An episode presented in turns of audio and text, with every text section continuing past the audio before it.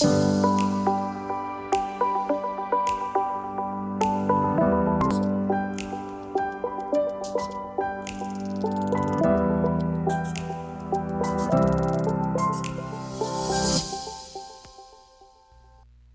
gente. Reinaldo Lunelli falando e eles dando novamente boas-vindas ao meu podcast.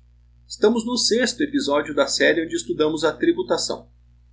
O objeto da conversa dessa semana é falarmos um pouco sobre o que a lei intitula crimes contra a ordem tributária, até para que possamos evitá-los e não cair em ciladas que muitas vezes nem percebemos. Claro que é um exagero afirmar que qualquer pagamento a menor de imposto possa ser caracterizado como sonegação.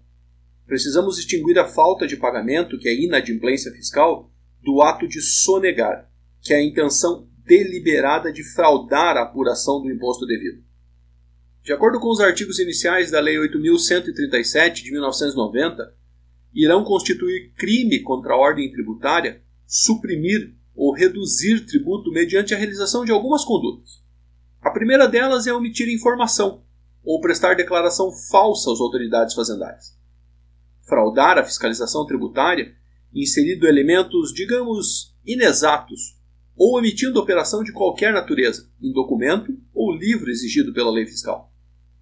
A legislação também comenta sobre a falsificação ou alteração de notas fiscais, faturas, duplicatas, notas de venda ou qualquer outro documento que tenha dado base à operação tributária.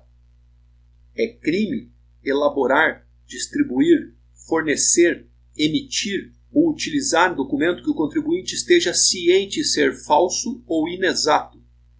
Também será tratado como crime o ato do contribuinte negar ou deixar de fornecer, quando obrigatório, nota fiscal ou documento equivalente relativo à venda de mercadorias ou à prestação de serviços, ou pior, fornecê-la em desacordo com a legislação.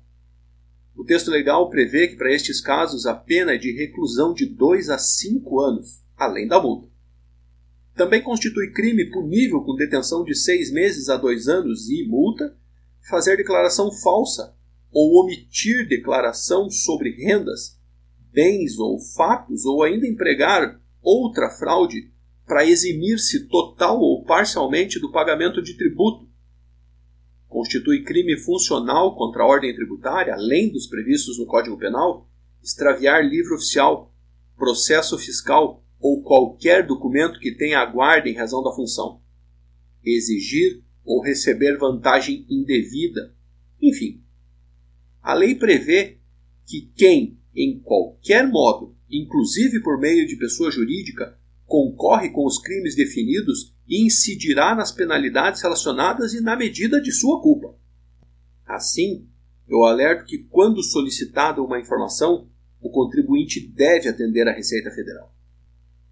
Um exemplo de fraude ocorre quando existe um depósito em conta corrente no valor, por exemplo, de 30 mil reais, referente à venda efetuada sem nota fiscal.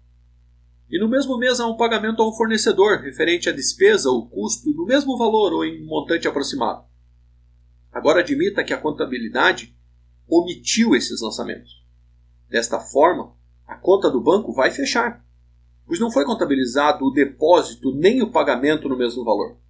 Todavia, a não contabilização, ou seja, a omissão do lançamento, foi intencionalmente realizada a fim de não recolher imposto de renda, contribuição social, PIS, COFINS e outros tributos que sejam incidentes sobre esta operação. Neste instante, está configurada a fraude. As fraudes mencionadas são claras e, se detectadas, não resta defesa ao contribuinte, porque a intenção e a má-fé se caracterizam pela simples realização destes procedimentos, ficando evidente a sonegação fiscal.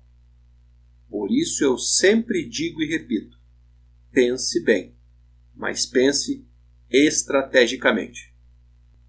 Então por hoje é isso. Acompanhe sempre nossas conversas e busque por Reinaldo Lunelli nas redes sociais e nos seus players de podcast. Eu espero te encontrar na semana que vem para mais um bate-papo. Um grande abraço e até lá!